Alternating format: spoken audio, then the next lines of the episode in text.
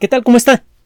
Le damos la bienvenida a El explicador de Enrique Ganem y María de Los Ángeles Aranda. El desarrollo de la teoría general de la relatividad y de la mecánica cuántica en el primer tercio del siglo XX abrieron el camino no solo para el desarrollo de tecnología fantástica, recuerde que la tercera parte del Producto Interno Bruto del planeta depende de la mecánica cuántica, cuando menos, ese cálculo se basa en, ah, eh, pues en, la estimación del peso que tiene en la actualidad toda la tecnología basada en la electrónica y las comunicaciones, pero hay que considerar que mucha de la química moderna, incluso de, de los medicamentos modernos, dependen de un conocimiento cuántico creciente que nos permite manipular eh, moléculas con maestría, así que este porcentaje podría ser mucho más alto. Pero bueno, regresando a lo que le quería decir al principio de esta cápsula, el desarrollo de la relatividad y de la mecánica cuántica a principios del siglo XX no solamente abrió el camino para el desarrollo de tecnología fabulosa que apenas se está desarrollando. la tecnología cuántica apenas la estamos empezando a ver y ya revolucionó nuestras vidas varias veces. Espérese a lo que viene. Y con la relatividad, ni le cuento. Otro día, otro día lo hacemos. Además de eso, estas disciplinas abrieron un panorama espectacular sobre la naturaleza del universo, su origen y su futuro. Esto parece ser menos importante. Pues lo más importante es la tecnología que se deriva de la mecánica cuántica, por ejemplo, los chips, el Internet, la telefonía celular y todas estas cosas. Bueno, sí, es lo más escandaloso y lo más inmediatamente obvio. Pero los cambios más importantes que ha experimentado nuestra especie, sobre todo en los últimos, pues que será como unos cuatro o cinco mil años, como mínimo, tienen que ver con cambios en nuestra perspectiva, cambios en nuestra idea de quiénes somos o quiénes creemos que somos. Hemos comentado en muchas ocasiones cómo el desarrollo de la teoría de la gravitación disparó una cadena perfectamente identificable de eventos que concluyó con la Revolución Francesa y el desarrollo de la perspectiva moderna de lo que es una república. La Carta de los Derechos Humanos y toda esta bola de cosas, todas esas historias son hijas de la de, de, ah, la perspectiva generada por la ciencia, no de la tecnología. El desarrollo de la teoría general de la relatividad automáticamente nos dio una herramienta que nos permitió por primera vez en la historia determinar con precisión, de manera verificable, que el universo tuvo un origen. Y esto por primera vez en la historia nos permitió explorar el origen de todas las cosas, y no solamente de todas las cosas, el origen de todo, con una perspectiva verificable, con una perspectiva segura. Por primera vez en la historia no teníamos que recurrir a la mitología, a las fantasías religiosas, para ver cara a cara al origen de todo, no solamente de los objetos materiales, Hemos comentado en otras ocasiones que el origen de la materia vino mucho después del origen del universo. El origen del universo fue el origen del espacio y del tiempo. Y ya podemos empezar a entendernos con eso y empezar a, a atisbar la posibilidad de crear una teoría que nos permita explicar por qué nació el universo. Eso sí que está bueno. Póngase a pensar en un ejemplo que hemos mencionado en muchas ocasiones, el caso de la teoría de la evolución, cómo cambió la estructura de la sociedad. Cómo de una manera muy directa, muy explícita, la teoría de la, de la evolución estableció las bases para prácticamente todos los cambios sociales del siglo XX, que fueron los más importantes de toda la historia, cuando menos hasta el momento. Y la teoría de la evolución nada más habla de la evolución de la vida la relatividad y ahora la relatividad más la mecánica cuántica nos permiten explorar los orígenes del cosmos. Pero no solo eso. podemos mirar ahora en la otra dirección cada vez con mayor claridad, con mayor precisión. Podemos empezar a ver lo que va a ser el futuro del cosmos. Y lo que podemos contemplar ya en este momento a futuro es a su modo tan evocador, tan poderoso y tan inquietante como lo que hemos aprendido al estudiar el origen mismo del universo. Entre las cosas que comienzan a dibujarse cada vez con mayor claridad en relación al origen del cosmos, está la posibilidad de, de, que el universo no sea todo lo que existe, sino que exista una cantidad infinita y siempre creciente de cosmos, de universos, que están separados por algo más que espacio y por tiempo. Es un tema al que tendremos que regresar pronto porque han ocurrido están ocurriendo avances continuamente sobre este rollo. Cuando miramos hacia el futuro del universo, podemos calcular con precisión cómo se va a ver el universo en un intervalo de tiempo bastante grande. Tenemos una idea razonablemente clara de cómo ha sido la evolución de la materia desde una diez millonésima de segundo después del origen del universo hasta la actualidad la materia y la energía. Sabemos, entre otras cosas, que el universo comenzó a expandirse, que tal y como se esperaba inicialmente, el ritmo de esta expansión comenzó a detenerse como consecuencia de la gravedad mutua de los grumos de materia que se formaron después de, del origen explosivo del universo, las galaxias empezaron a jalarse unas a otras y a frenar la expansión del universo, pero hace que será quizá unos siete mil millones de años esta situación dio la vuelta. Una fuerza extraña, todavía desconocida, que a la hora de echar cálculo resulta que se corresponde a más del 90% de todas las formas de energía que hay en el universo, está haciendo que el universo se expanda cada vez más rápidamente.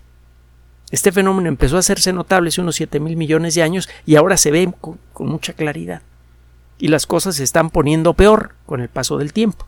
El ritmo de aceleración de la expansión del universo está creciendo. Y eso está alejando a las galaxias cada vez con mayor rapidez. La cantidad de gas disponible para la formación de nuevas estrellas está disminuyendo ya. De hecho, el universo alcanzó su época de máxima producción de estrellas hace también unos 7 mil millones de años, más o menos. Hay discusión con respecto a la fecha exacta, pero bueno, anda por allá de 7 mil millones de años. Entonces, el universo en la actualidad ya está empezando a deteriorarse muy suavemente. Todavía es joven, pero ya pasó la etapa óptima en la que producía estrellas con un ritmo acelerado. El ritmo de producción de estrellas está empezando a disminuir. Todavía hay muchísimo gas para que se sigan formando nuevas estrellas.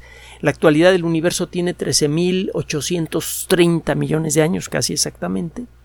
De acuerdo con las mejores cifras disponibles hasta el momento, de nuevo hay varias propuestas, pero todas giran alrededor de, de esta cifra, 13.800 y tantos millones de años.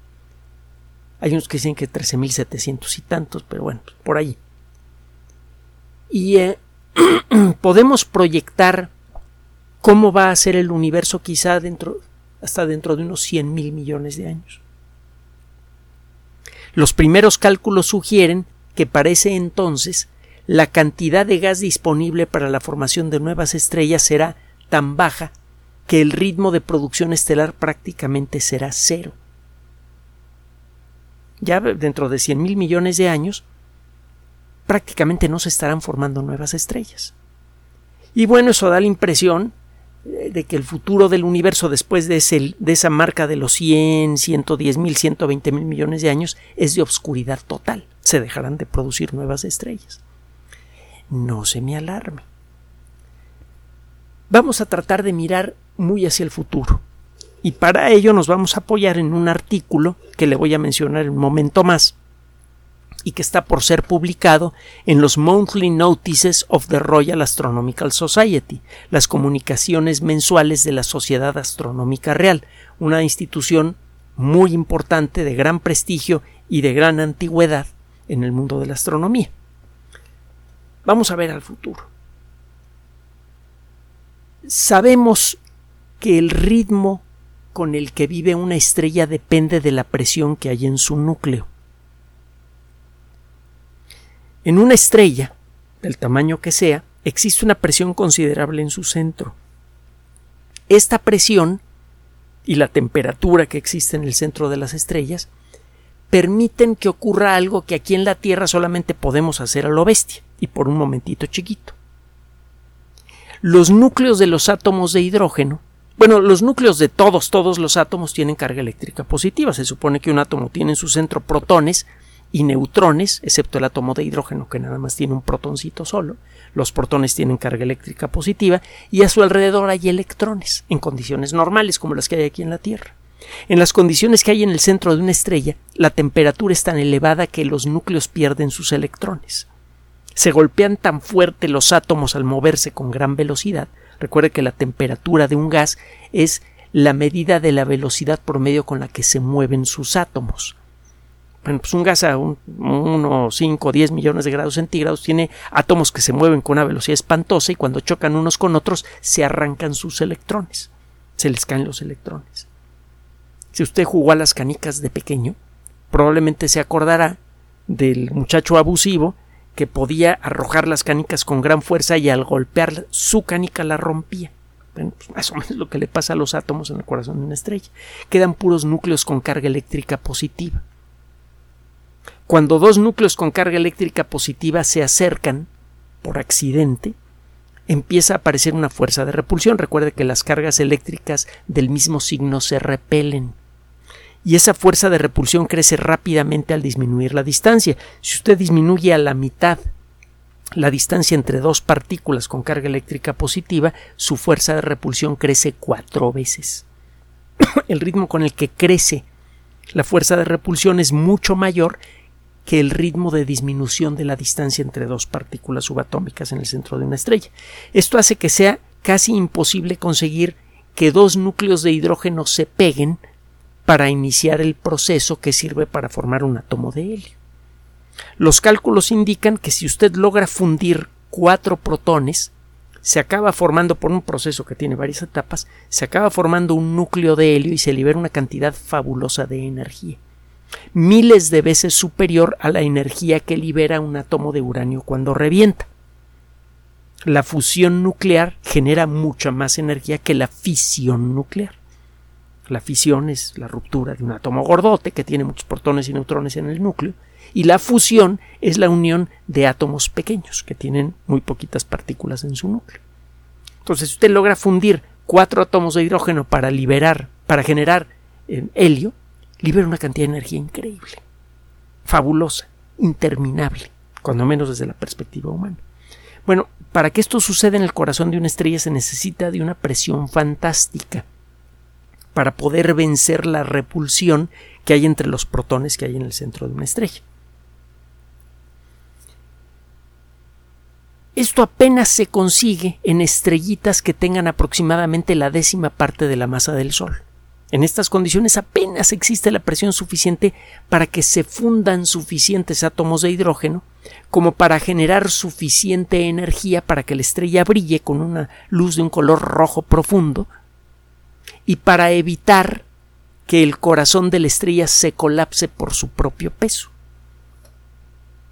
Se genera apenas suficiente calor en el núcleo para que la energía térmica de esa fusión logre detener el colapso que trata de producir la gravedad. La, gravedad trata de aplastar a la estrella. Esto no ocurre porque el centro está muy caliente y eso genera una presión que se contrapone al peso del material de la estrella.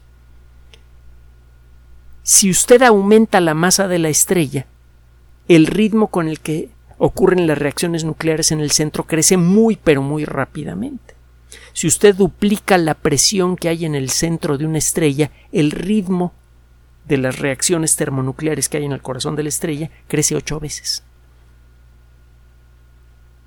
Es por esto que una estrella que sea unas pocas docenas de veces más masiva que el Sol puede emitir normalmente, en un día tranquilito, de forma normal, una luz un millón de veces superior a nuestra estrella. Hay estrellas que en su día a día normal son un millón de veces más brillantes que el Sol. Trate de imaginarse eso. Y no son estrellas mucho, mucho, mucho más grandes que el Sol, unas docenas de veces más grandes. La presión en el centro de estas estrellas es sustancialmente superior a la que hay en el centro del Sol y por lo que le comenté, basta con incrementar un poco la presión que hay en una estrella en relación a la que hay en el centro del Sol para que se libere muchísima más energía.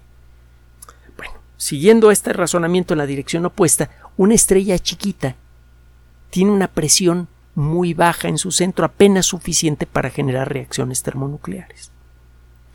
Una estrella normal, chiquita o grande, permanecerá estable mientras que el helio en el centro de la estrella no llegue al 12%, la cifra mágica. Usted tiene un núcleo que inicialmente es de puro hidrógeno, se empiezan a fundir los átomos de hidrógeno y empiezan a formar helio, y mientras esos átomos de helio no representen el 12% de la masa del núcleo, el proceso sigue. En el caso de nuestro Sol, esto tomará aproximadamente unos 9 mil millones de años en total para que se acumule un 12% de helio en el núcleo. nuestro Sol ya lleva 4.500 millones de años de existir, así que le falta otro tanto para que se acumule suficiente helio en el núcleo como para desestabilizarlo. Y esto va a iniciar un proceso que va a acabar con el Sol. Bueno, cuando menos con el Sol como lo conocemos. Ahorita vamos a llegar al rollo sabroso. Bueno, no es que este no esté sabroso, pero vamos a llegar a la mera papa del artículo que le estoy mencionando. Una estrellita pequeña, una enana roja, puede tardar más de un millón de millones de años en desestabilizarse. Puede tardar más de un millón de millones de años en acumular suficiente helio en su núcleo como para que se desordene la estrella y se apague. Un millón de millones de años. Así que aunque una enana roja se hubiera formado en el poco después del origen del universo hace más de 13 mil millones de años, en la actualidad seguiría siendo menos que un bebé, sería un, casi casi un embrión estelar. Estaría recién nacida. Y va a seguir recién nacida por muchísimo tiempo. Entonces, una vez que pase la etapa en que el Sol en el que el universo, perdón, sigue formando nuevas estrellas, seguirán brillando algunas estrellas, por ejemplo las enanas rojas, que son muy abundantes. Lo que pasa es que son tan poco brillantes que no se distinguen más que a corta distancia. Resulta que la estrella más cercana al sistema solar es precisamente una enana roja que se llama Próxima Centauri, que gira alrededor de otras estrellas que sí podemos ver y que en conjunto les llamamos Alfa Centauri. Bueno, Próxima Centauri es la estrella más cercana al sistema solar. Y eh, pues sí, si sabe dónde verla, podría ver en principio a simple vista, pero rodeada de miles de otras estrellas igualmente tenues. Está entre las estrellas más tenues que puede detectar el ojo humano sin protección, sin ayuda. Todas estas estrellas sí, va a haber muchas de ellas, pero van a brillar con poca luz. Ahora, si usted se pone a estudiar lo que le pasa a una estrella a lo largo de su historia, encontrará seguramente la siguiente narrativa. Si la estrella es muy grandota, digamos unas ocho veces la masa del Sol o más, al final de, la estrella durará pocos millones de años, se va a desestabilizar en pocos millones de años. Vaya, a pesar de que en su centro existe muchísimo más hidrógeno que el que hay en el centro de una enana roja, a pesar de eso, la presión es tan grande en el centro de estas estrellas que el ritmo con el que consumen su hidrógeno es vastísimo. Por eso estas estrellas emiten centenares de miles de veces o incluso más de un millón de veces más luz que el Sol. Se gastan muy rápido. Eso desestabiliza el núcleo de manera espectacular, lo hemos comentado en otras ocasiones, el núcleo implota violentamente, lo que era un objeto más grande que la Tierra con una densidad brutal, se convierte en una pelotita del tamaño de la Ciudad de México, pero que pesa casi el doble que todo el sistema solar, incluyendo al Sol, desde luego. Es una cosita súper ah, increíblemente eh, densa. ¿Cuántas veces hemos dicho esto? Si el ratón de esta computadora estuviera hecho de ese material, pesaría más que el Popocatépetl. Es material ultra denso. Bueno, la formación de una cosa como estas, que se llama estrella de neutrones, es acompañada por una detonación que desbarata a la estrella. Por muchos meses, la estrella en explosión es más de 600 millones de veces más brillante que el Sol. Es una supernova de tipo 2. Queda entonces una estrella de neutrones que durante muchos miles de millones de años estará emitiendo rayos X muy intensos. Son invisibles a simple vista, pero estará emitiendo rayos X. Seguramente en, el futuro remoto del universo existirán, existirán también muchas estrellas de neutrones que emiten una luz blanca no muy brillante y un montón de rayos X. Hay otros corazones estelares que son el remanente de estrellas más pequeñas que se han apagado. Cuando una estrella tiene una masa pues, más o menos similar a la, de nuestro Sol, al final de su vida, pues sí se desestabiliza, sufre una serie de, de cambios importantes la estrella, el gas de, de, las capas exteriores de esa estrella se pierde en el espacio y forma una burbuja multicolor que eh, al telescopio, un telescopio de aficionados se ve muy bonita, se llaman nebulosas planetarias estas cosas, porque a veces parecen como, como esferitas, como cuando ve usted un planeta pequeño como Urano, Neptuno, el telescopio. Bueno, un planeta remoto, no pequeño.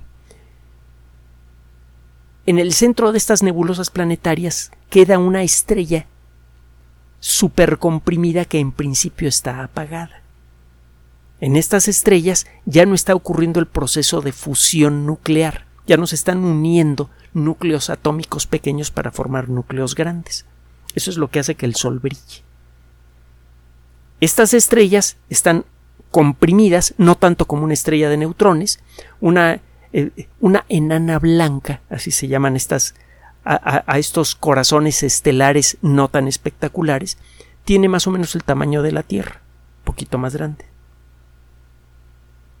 y tiene un peso equivalente como a 1.2 a 1.4 veces el peso de todo el sistema solar, pues un poquito más que el sistema solar.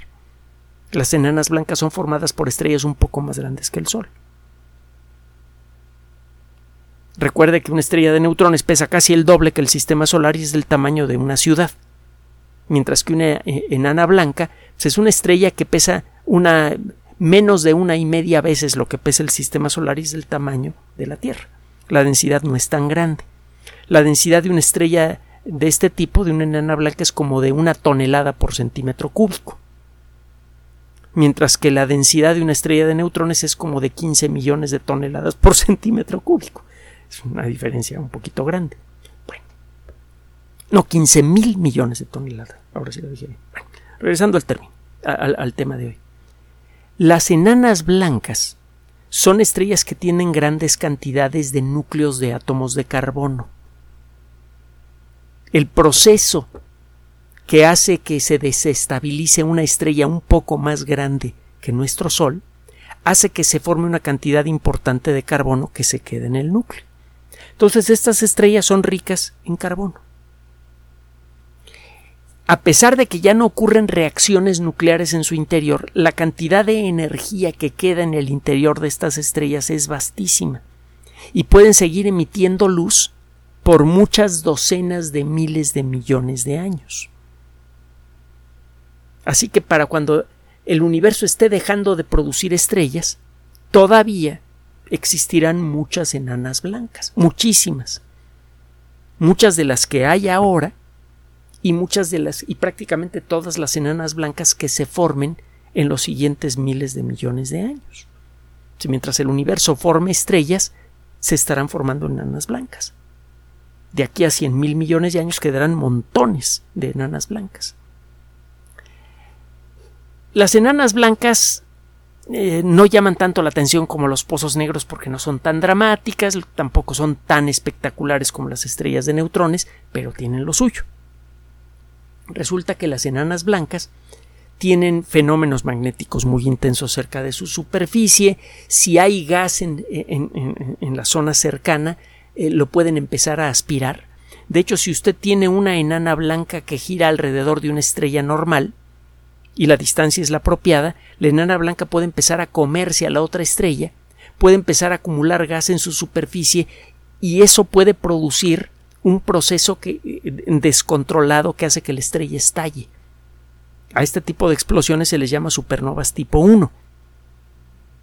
Hay varios eh, mecanismos para explicar las explosiones de las supernovas tipo 1. Uno de ellos es este que le estoy comentando.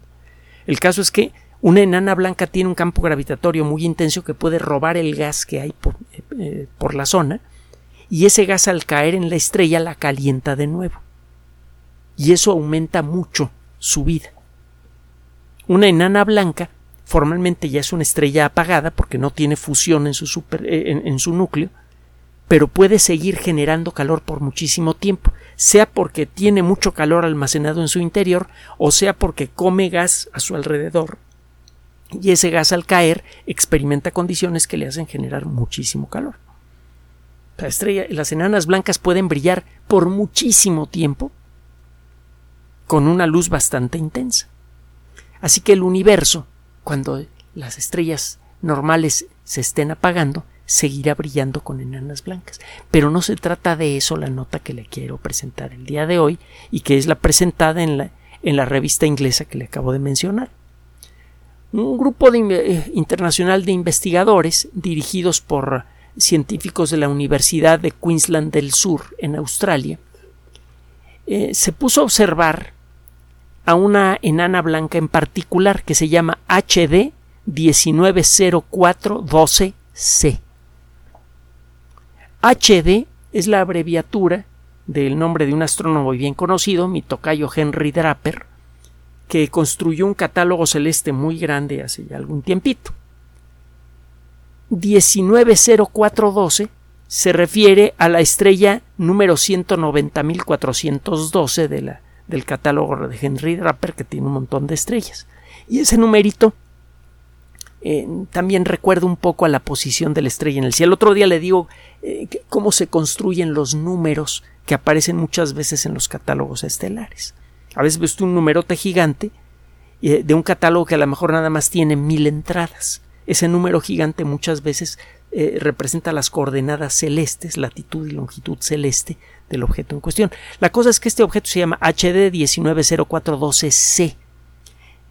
Cuando usted tiene un objeto que al telescopio parece ser una estrella, pero resulta que está hecho de, digamos, cuatro estrellas, la estrella más grande de ese, eh, de ese grupo cuádruple es la estrella HD A. La siguiente estrella más, más grande es la HD B, y así nos vamos.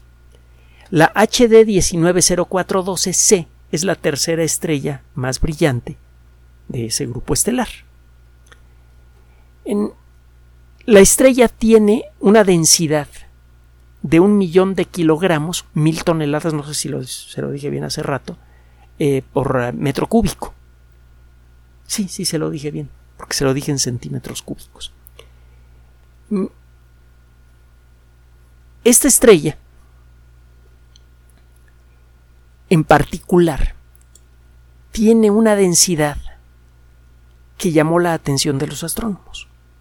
Desde hace un buen tiempo, algunos modelos matemáticos sugieren que las enanas blancas, que son ricas en carbono, con el paso de los años, empiezan a reestructurar su interior. Poco a poco, al ir perdiendo energía, los átomos de carbono se comienzan a ligar y a formar estructuras sólidas. El carbono puede formar muchos tipos de estructuras sólidas diferentes, por ejemplo la antracita, el bismuto, el grafito. Si usted ve con un microscopio de campo iónico o, con un sistema de difracción de rayos X que le permite ver la distribución de los átomos en una estructura sólida, usted verá que en estas cosas, el grafito, la antracita, etcétera, los átomos de carbono están medio ordenados o completamente desordenados. Hay una forma de, carbono en donde los átomos de carbono están cuidadosamente ordenados. Este, este, este material es muy denso. Este material que le estoy diciendo que tiene átomos de carbono distribuidos de una manera muy uniforme, tiene una densidad de 3.500 kilogramos por metro cúbico. Es un material increíblemente denso desde la perspectiva terrestre, increíblemente resistente e increíblemente transparente, entre otras cosas. Y usted sabe cómo se llama. Diamante. Bueno, los cálculos sugieren que en las enanas blancas suficientemente viejas, los núcleos de átomos de carbono en su interior pueden empezar a organizarse para formar estructuras sólidas que son indistinguibles en todos los sentidos de los diamantes que encuentra usted en una joyería. Solo que en estas estrellas estos núcleos de diamante pueden ser prácticamente del tamaño de la Tierra. Eventualmente toda la estrella se puede convertir en un diamante cósmico gigante. La observación de esta estrella está apoyando esta teoría. Cuando menos eso es lo que alegan los autores de este trabajo. Se trata de una estrella que tiene como 7.300 millones de años. Bueno, el grupo estelar más bien tiene 7.300 millones de años. La enana blanca parece que tiene 4.200 millones de años. Los cálculos iniciales sugieren que este grupo estelar se desarrolló al parejo. Es decir, que cuando este grupo estelar se integró, esta estrella ya era una enana blanca, recién nacida. Pero las edades no coinciden. El grupo estelar tiene como 7.300 millones de años y la enana blanca apenas 4.200. Hay una discrepancia de 3.100 millones de años. La mejor manera de explicar por qué eh, esta enana blanca parece ser más joven que el resto del grupo estelar al que pertenece es eh, agregando en los cálculos de la edad que tiene la estrella el proceso de cristalización para formar carbono.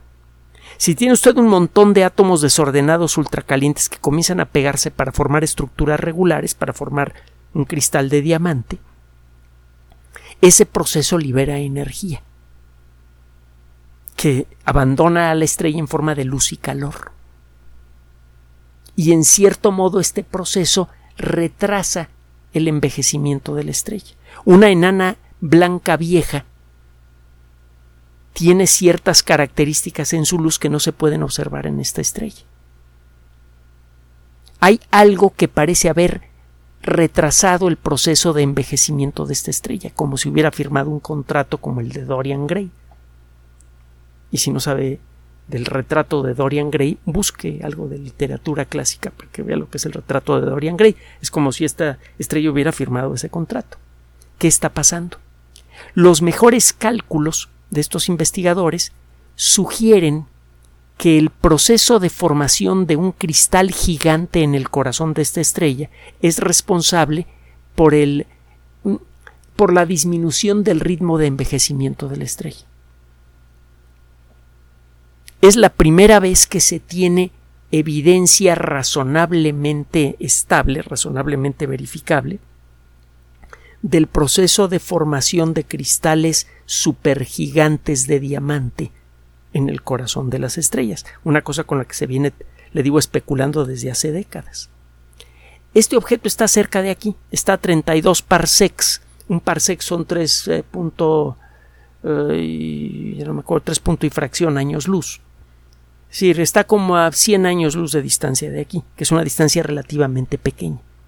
Es una estrella fácil de observar porque no está realmente muy lejos de nosotros. Así que varios telescopios están siendo eh, apuntados a esta estrella gracias a este trabajo, porque parece que por primera vez en la historia vamos a poder ver cómo funciona este proceso de cristalización. Si lo podemos confirmar, entonces el futuro remoto del universo va a ser más espectacular del que nos imaginábamos. Cuando se apaguen las estrellas del universo, las estrellas normales, el cielo seguirá siendo iluminado por los destellos de rayos X y de luz azul provenientes de las estrellas de neutrones y por la suave luz blanca que van a emitir millones de millones de diamantes gigantes del tamaño de la Tierra. La luz que van a emitir estos diamantes podría ser lo suficientemente intensa para mantener la vida en los planetas que pudieran existir a su alrededor por muchos miles de millones de años.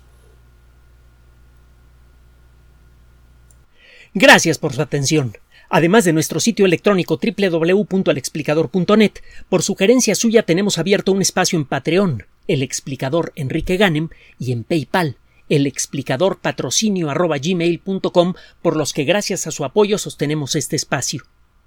Puede usted descargar gratuitamente estos audios en formato MP3 en Spotify y en iTunes como El Explicador sitio oficial y en SoundCloud como El Explicador y con formato de video en YouTube en El Explicador sitio oficial. Recuerde nuestras redes sociales de siempre, Twitter Enrique-Ganem y en Facebook Enrique Ganem sitio oficial, El Explicador y los grupos que usted ya conoce. Finalmente, el explicador siempre somos María de Los Ángeles Aranda y Enrique Ganem. Gracias.